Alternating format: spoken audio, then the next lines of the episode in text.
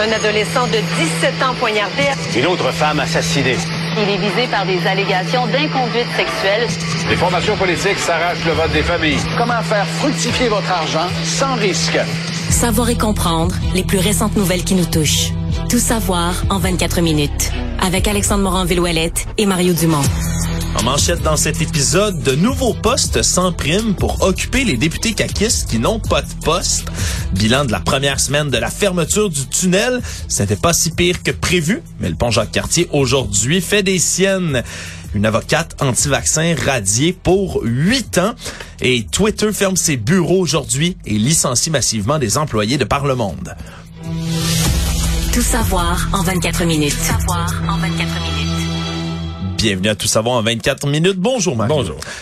Tout d'abord, euh, c'est les nouveaux postes qui ont été euh, annoncés aujourd'hui. Nouveaux postes, toi qui as une expérience parlementaire que tu, tu devais ne pas connaître. Est-ce que c'est nouveau, ça, des adjoints gouvernementaux? Oui, c'est nouveau. Mais en fait, c'est nouveau. C'est pas, c'est- ça existe pas. En fait, des, des adjoints parlementaires, ça, ça existe dans le règlement de l'Assemblée nationale. Il est prévu, exemple, t'es adjoint parlementaire du ministre de la Santé, ce qui est le cas de Yuri Chassin, là, un peu prix de consolation pour pas être ministre. Ben, il y a une rémunération supplémentaire qui vient avec ça.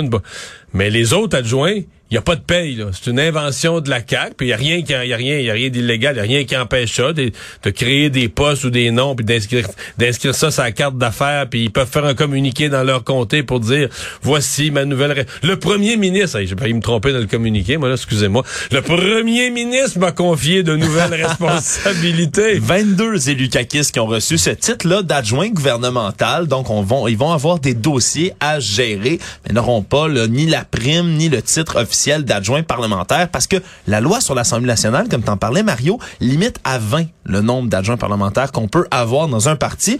Mais quand on élit 90 députés, comme c'est le cas à la CAQ, mais on se retrouve avec beaucoup de députés qui sont ni adjoints, ni ministres, qui n'ont pas nécessairement de fonction, qui ont, sont pas whip, qui ont pas, euh, sont pas directeurs de caucus, donc se retrouvent sans rôle. Et avec ces 22 nouveaux adjoints gouvernementaux, on veut confier des dossiers un peu à tout le monde pour étoffer les équipes de tous les ministères. Ben Parce moi, j'espère juste, je fais des farces parce que c'est sûr qu'il y a quelque chose de drôle. Tu comprends que là, je, je niaise pas. C'est ça que le monde, c'est ça que les gens veulent. Ils veulent pouvoir mettre ça sur leur carte d'affaires, une carte d'affaires mieux garnie, peut-être adjoint ministériel, tout ça, puis faire un communiqué dans ton comté pour dire aux gens de ton comté, et là, le premier ministre m'a choisi, m'a nommé, puis tout ça. Bon, OK, on rit un peu. Mais j'espère qu'on va leur donner des vrais jobs. L'exemple type, un des plus réussis que je connais de l'histoire récente du Parlement, c'est Gilles Bélanger, le député d'Offord, à qui on a donné spécifiquement, le sous Pierre Fitzgibbon, le mandat de l'Internet haute vitesse dans toutes les régions. Et sincèrement, Alexandre, faut rendre, tu sais, des fois en politique, il y a tellement d'affaires qui traînent. On rit aujourd'hui là, de, de, de l'inauguration de la- la- du SRB P9, là, de l'autobus P9. Ça a pris 13 ans pour faire une ligne d'autobus. Mais ça, François Legault, Gilles Bélanger vient du monde des affaires. C'est un gars qui vient du monde des affaires. Il a donné le mandat. Il faut avoir l'Internet. Pour la prochaine élection, on l'a promis, il faut que l'Internet haute vitesse soit partout. Il l'a livré, mais tu sais, un gars de business, à la fin, là, il dit, garde, là, on n'est pas capable de passer le filage. Ils sont allés chercher des Starlink, ben non, oui. mais Starlink, n'importe quoi. Le premier ministre m'a dit, on veut l'Internet haute vitesse partout. On va avoir l'Internet haute vitesse partout, puis il l'a livré. Fait que si on donnait vraiment aux députés des mandats précis, pointus sur des affaires qui doivent se faire et qu'ils le, qu'ils le font, je, je, je vais être admiratif de ça. Ben, c'est sûr qu'au fond de moi, il y a un côté cynique qui se dit la grande majorité, ils n'auront pas vraiment de dossier. Ils vont les envoyer prendre une photo, couper un ruban une fois ou deux par année, puis ils vont faire semblant, puis tout ça, mais j'espère que ce sera pas ça. c'est ça en même temps. J'espère me tromper. Ben oui, en même temps, qu'est-ce qu'on fait quand on a une grosse équipe comme ça? Ben, on en a des places, des dossiers à confier, en espérant qu'ils apprennent justement de ce de ce dossier-là, de, de l'internet haute vitesse, qu'ils puissent distribuer comme ça à gauche, à droite, Des vraies tâches, là, des- des vrais tâches, mandats. des vraies tâches et des priorités. Puis tout ça vient aussi donner euh, comme un, un rôle à Yuri Chassin, entre autres. Hein. Lui, lui, ah non, en fait, Yuri Chassin, lui était adjoint parlementaire. Lui, là, c'est un est vrai adjoint parlementaire. Peut-être le plus gros adjoint parlementaire à la santé, là, le Ouais. plus gros ministère. Donc, on lui donne quand même, euh, disons, une compensation. Ça vient avec un- une allocation additionnelle de 20% quand même, boni sur le salaire. Donc, c'est pas négligeable nécessairement. C'est peut-être pas le ministère que M. Chassin voulait, mais au moins, c'est une compensation. Actualité. Tout savoir en 24 minutes. bilan de la première semaine d'entrave sur le pont-tunnel Louis-Hippolyte Lafontaine. S'attendait dans les dernières semaines à l'apocalypse sur les, roues, euh, les routes du Québec autour de Montréal. Finalement, ça n'a pas été une si grosse semaine que Ouais. ça, Ben, Mario. je te ferai quatre bilans. Le bilan, bon, le bilan, ce qu'on pensait être le pire, l'entrée à Montréal des gens de la rive sud qui s'en viennent par le tunnel, ça, je dirais, c'est 6-7 sur 10. Ouais. C'est pas le, c'est pas le calvaire qu'on craignait. Il y a deux voies pour rentrer. À 8 heures ce matin, ça prenait 14 minutes pour passer si pire. bel oeil jusqu'au tunnel. C'est 22 km. C'est pas très si rapide. pire du tout. Donc ça, c'est c'est pas si pire. Dans le sens inverse. Ça, par contre, c'est infernal. Ça l'est encore. Donc, et même le matin, donc même ce qu'on appelle en langage courant à l'envers du trafic, donc tu pars de Montréal vers la rive sud le matin, là, une voie, c'est vraiment, tu peux pas passer à une voie. Tu peux pas avoir Ouais. autant d'autoroutes, là, qui convergent, tu sais, la 40 Est, la 40 Ouest, la 25, ça vient de partout. Et là, ça converge sur une seule voie de passage. Ça, c'est vraiment infernal. Comparaison, là, j'ai parlé de 22 km en 14 minutes pour sortir là, ce matin, même heure, 8 heures, 35 minutes pour passer des galeries en d'Anjou à l'entrée du tunnel. C'est 4 km seulement, 35 minutes. Mais hier, c'était 80 là, plutôt que 35. Donc, Ouais, c'était c'est long. Et, et au retour à la maison, j'ai hâte de voir. Présentement, on voit les images sur nos écrans de télé. Ça a l'air l'enfer. Pour le reste, là, pour ce qui est du... Euh, de l'autre chose qu'on craignait, c'est-à-dire le transfert vers les autres ponts. Donc, euh, Jacques Cartier et tous les autres ponts deviennent des calvaires. Ça, sincèrement, euh, moi, je suis un utilisateur de Jacques Cartier, je me croise des doigts, mais ça ne s'est pas produit ou très, très, très peu. En fait, Euh, c'est à moins d'un événement extraordinaire comme on en vit mais un là, c'est ça. Ça, c'est le point. Aujourd'hui, là, on vient de le vivre. On l'a vécu en plein après-midi, puis j'ai l'impression que ça sera pas réparé pour l'heure de pointe ce soir. Là. En fait, la circulation a reprise là en milieu d'après-midi. Semble-t-il qu'il y avait un homme qui, qui menaçait de se jeter en bas du pont. euh, Qu'on appelait un incident, là, mais c'est ça. Une menace exactement. de suicide. Là. Voilà, qui a été euh, résolu là, parce qu'on avait fermé complètement le pont dans les deux voies pendant une partie de la journée, ce qui a causé un calvaire énorme dans le coin. Mais là, ce qu'on dit, c'est en fait les bretelles pour se rendre là, au pont Jacques-Cartier. En ce moment, c'est extrêmement Alexandre, Alexandre, lourd. par- les bretelles, toutes les rues. TVA est près du pont Jacques-Cartier. Quand j'ai quitté TVA vers Cube, j'étais à l'envers de tout ce monde-là. Je peux pas te dire toutes, toutes, toutes les rues. C'était à perte de vue dans toutes les directions. Tout ce qui était en direction du pont Jacques-Cartier, et il y a plus rien qui bougeait. Là. Parce qu'à un moment donné, les gens, il y a des stops, il y a des lumières. Tu sais, à la lumière, ils passent genre une auto. il y a- il y a Mais, c'est peut-être un des constats qu'on doit faire après une semaine comme ça. Il n'y avait pas eu d'incident sur les autres ponts encore, tout roulait, mais ça arrive, ça finit toujours par arriver là dans les heures de pointe qu'il y a un accident quelque part. Là, quand il y a un on accident, n'a sur- plus de marge là, pour un on- incident. ben c'est ça, on n'a aucune marge. C'est peut-être un des, Ouais, un des constats ouais. qu'on peut faire.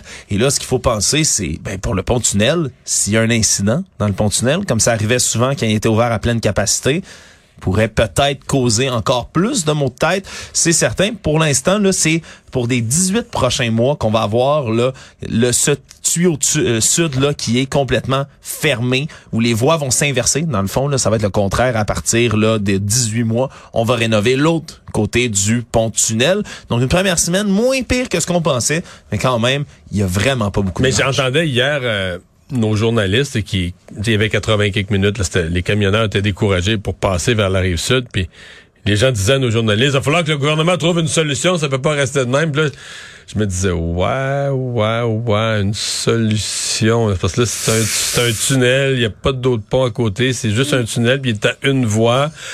Euh, des que le gouvernement trouve des solutions. On va euh, drainer le fleuve. mais non, j'ai regardé avec une certaine sympathie là, parce qu'il était vraiment, tu sais, il disait ça comme en désespoir. On peut pas faire ça soir et matin de même pendant des années. Et pourtant, Mais c'est ça, là. le chantier est prévu jusqu'à la fin de 2025. Il y a une histoire d'outre-mer qui nous parvient, Mario, avec quelqu'un de chez nous qu'on connaît bien, qui est déjà venu quelques fois à l'émission.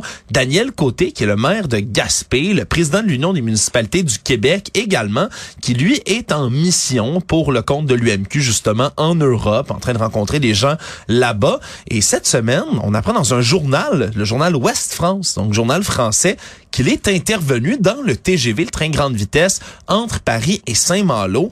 On dit que à l'intérieur de ce wagon-là, alors que le train euh, roulait paisiblement, il y a un passager très, très virulent qui s'est mis à être turbulent, parler très fort, faire du grabuge. Qui Un avait ton- pas son billet, selon ce qu'on comprend, là, ce qu'il m'a raconté ce matin. Et un contrôleur a fait son apparition dans le wagon, donc pour tenter de calmer l'homme, et ce serait fait sauter dessus par l'homme en question. Et ce qu'on apprend, c'est que personne n'est intervenu. Sauf Daniel Côté qui se serait levé et serait parvenu à maîtriser l'homme en question le temps que les gendarmes En fait, arrivent. aurait pu- parce qu'il est en train d'étouffer le, le- le contrôleur, aurait pris le bras autour du cou, il aurait reviré dans le dos, l'a couché sur le ventre, l'a tenu là. Euh, quelqu'un serait venu l'aider. Une fois, une fois l'homme à plat ventre, quelqu'un serait venu l'aider pour le, le maîtriser. Là. Euh, jusqu'à la prochaine station de train où là les policiers avaient été avertis, les policiers l'attendaient pour l'arrêter. Donc maîtriser ni plus ni moins que le suspect dans cette histoire.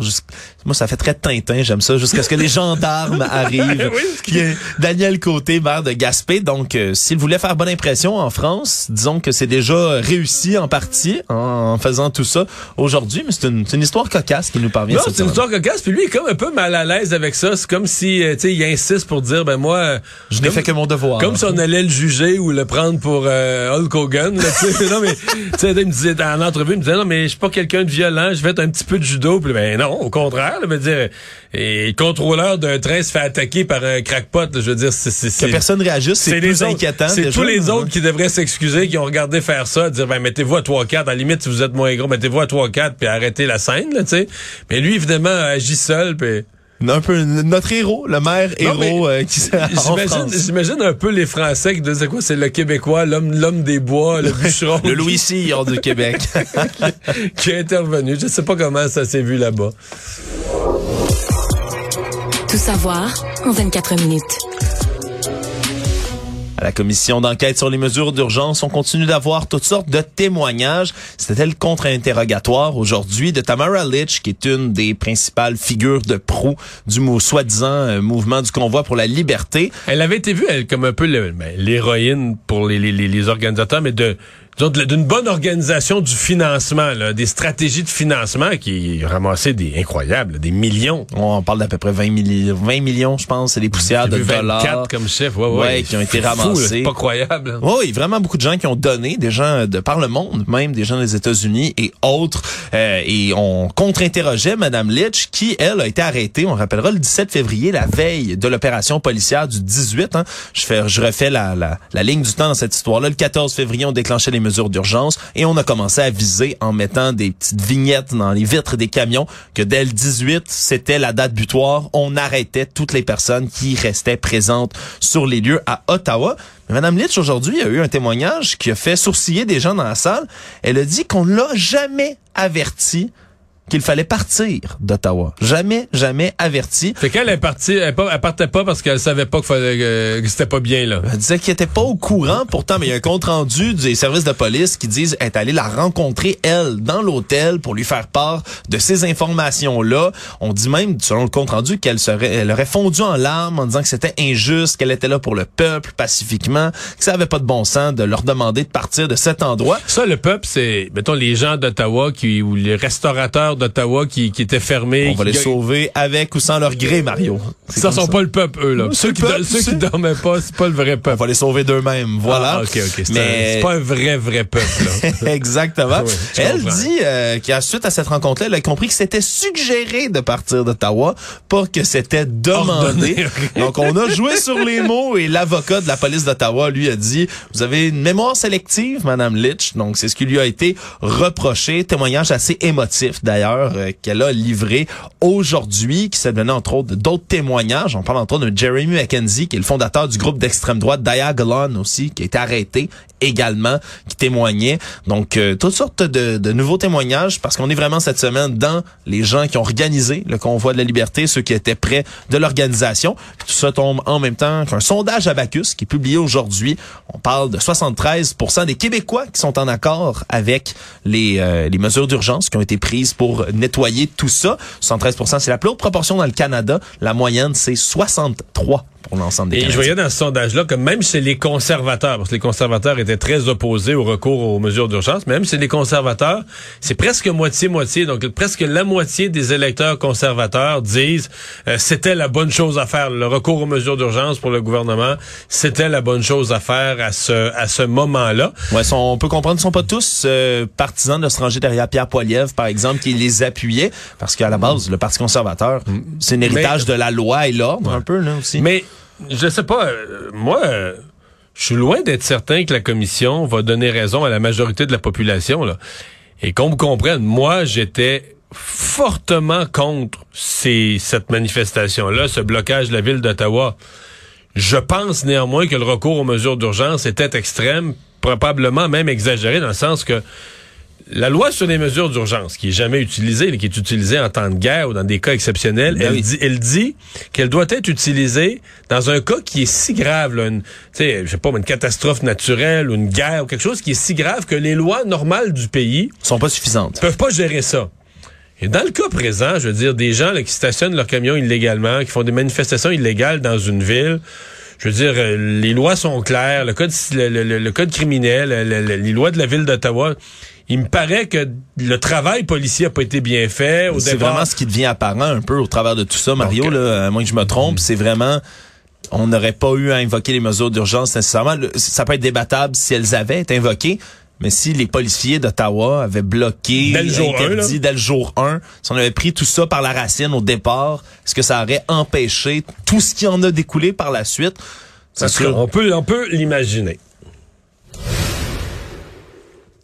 Il y a des joueurs de hockey du Cégep Saint-Hyacinthe en Montérégie qui ont été suspendus et nos collègues de TVA Nouvelles ont appris que tout ça est relié avec des activités d'initiation qui auraient été menées dans le cadre de cette équipe-là de manière privée entre les joueurs de l'équipe. On dit que c'est des agissements inacceptables qui ont mené à leur suspension. On n'a pas voulu dévoiler la nature de l'incident exactement du côté du cégep. Mais ce qu'on dit, c'est qu'il n'y a pas d'étudiante ou de jeune femme qui est impliquée dans cette affaire parce qu'on aurait pu tout de suite avoir à l'idée Hockey Canada, ce genre de scandale-là quand on Donc, il n'y a pas à- de victimes comme telles, euh, des femmes victimes d'un viol ou d'agression. non, non. Puis ce qu'on dit aussi, c'est que la Sûreté du Québec a analysé le dossier au grand complet et il n'y a pas matière à porter des accusations contre des joueurs de hockey au sein de l'équipe des lauréats. Par contre, ce qu'on comprend, c'est qu'il y aurait des agissements qui auraient dépassé les bornes, qu'il y a des joueurs qui sont suspendus pour quelques matchs, qu'il y a un support psychologique également qui a été mis en place pour les joueurs qui en auraient besoin, que ça serait venu, en gros, euh, tout ça en contravention des règles qui sont en vigueur au collège et qui sont édictées par l'entraîneur. Est-ce qu'on sait comment ça s'est su? Est-ce que quelqu'un s'est vanté sur les réseaux? Non, c'est pas dans l'histoire. Personne s'en est vanté. Parce que des fois, les gens s'en vantent eux-mêmes sur, la ré- sur les réseaux sociaux. Activité qui est survenue au mois d'octobre, enfin les règles d'éthique du cégep. On a peu d'informations autour de ça. Puis ce qui est rassurant quand même, c'est de savoir que la police a été impliquée, que l'analyse a été faite au grand complet et maintenant qu'on prend le- les agissements nécessaires parce qu'on a toujours peur, là, on a toujours Hockey Canada en tête, toujours peur qu'il y ait des victimes dans ces histoires-là. Savoir et comprendre. Tout savoir en 24 minutes. La mère de famille qui a plongé avec son véhicule dans la rivière des Mille-Îles alors qu'il y avait deux de ses enfants à bord à Laval finalement rendu l'homme à l'hôpital. Ça a été prononcé aujourd'hui. La femme qui avait rentré là, volontairement, de ce qu'on comprend maintenant, dans le cours d'eau alors qu'elle avait son bébé d'un mois à bord et sa fillette. On comprend qu'elle aurait tenté de mettre fin à ses jours et d'emmener ses enfants avec elle. Le poupon, lui, avait été emporté par les eaux et retrouvé plus tôt cette semaine sans vie, malheureusement. La fillette, elle, a été rescapée, hospitalisée. On ne craint pas pour sa vie en ce moment. Ça vient clore un elle est même, petit elle est même peu. sortie de l'hôpital dès le lendemain matin. Là. Elle, finalement, Exact. elle s'en est bien sortie. Bon, sans sa mère, avec un traumatisme que j'ose pas imaginer. Ouais. Mais euh, physiquement, ça en est bien sorti. La mère, euh, quand... Quand on a entendu, je pense que c'était dans l'Institut les pompiers ou quelqu'un qui était exprimé avait parlé de 20 à 30 minutes sous l'eau. Parce que là, le monsieur qui avait sauvé la petite fille de 4 ans, elle, elle a dit ma mère est dans l'eau. Le monsieur a cherché, mais il y avait beaucoup de courant, il voyait pas ce qu'il faisait. Il faisait, tu Ah, c'est, c'est une plongée dans la rivière des et- et donc là, c'est c'est ça. Donc là, les pompiers sont arrivés. Eux, finalement, je comprends qu'elle était comme en dehors. Ils disaient comment plus en dessous du véhicule que dans le véhicule. On finalement ça peut la sortir de là, mais on parle potentiellement qu'elle a été sous l'eau une période entre 20 et 30 minutes. Euh, là, tu parles de 20-30 minutes sans oxygène, sans respirer, etc. Tu parles de dommages euh, très, très, très importants. Donc, euh, une histoire que c'est- ça, ça aurait pas été tellement plus drôle euh, si tu aurais passé des années en prison ou quoi. ou Non, c'est- pis ça clôt la saga sans procès, qui peut être éprouvant même pour la fille, la, Ouais, ouais. la fille de Ouais, cette femme là en ce moment, qui devient orpheline aussi. C'est c'est un sort terrible. Disons qu'on on avait vraiment le choix entre deux options terribles dans ce cas-ci, mais la femme est décédée. Il y a une ex-avocate anti-vaccin, Gloriane Blais, qui ne pourra plus pratiquer son métier pour les huit prochaines années. Tout ça, pas par ses, à cause de ses convictions anti-vaccin nécessairement, mais vraiment parce qu'elle a insinué qu'un juge avait fabriqué de la preuve dans un de ses dossiers, des accusations qui sont extrêmement graves dans un contexte judiciaire et qui peuvent miner la confiance du public. Pas que le juge était pas bon, que le juge avait que le juge avait fabriqué de la preuve. Ben plus que ça. En gros, est, est pas bon et fabriqué de la preuve. Je t'explique, Mario.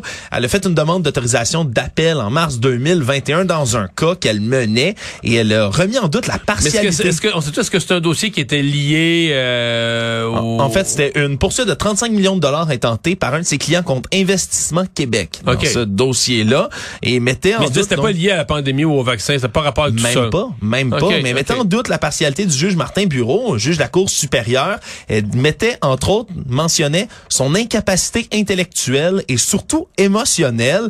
Disait qu'il a dû même créer une preuve pour faire partie de la preuve. Donc, des accusations, évidemment, qui ont été extrêmement graves. Elle est allée plus loin. Elle a une page Facebook qui s'appelle Corruption judiciaire, en majuscule, qui est suivie par 15 000 personnes, a poursuivi sa croisade contre le juge bureau, le qualifiait de frauduleux, ni plus ni moins. Et elle, elle était déjà connue pour ses opinions juridiques controversées sur la vaccination, avait participé à des manifestations contre les mesures sanitaires. Mais disons que Parce qu'elle est avocate et euh, infectiologue. pas infectiologue, Oh, non. infectiologue maison. Infectiologue de, Infectiologue maison, OK. infectiologue de, de recherche menée par soi-même. Disons, on peut le, le traduire comme ça. Infectiologue formé sur YouTube. Et voilà, mais là, on a le conseil de discipline a donné raison finalement au syndic en disant c'est un comportement qui dépasse tous les autres semblables le cas en telle matière. Donc, on la suspend pour huit ans, ni plus ni moins. Économie.